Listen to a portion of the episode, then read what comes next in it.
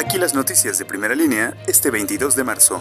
Una niña recibió una descarga eléctrica al tocar la estructura de un tobogán en el balneario Parque Aventura. Tuvo que ser auxiliada por paramédicos y el lugar fue sancionado.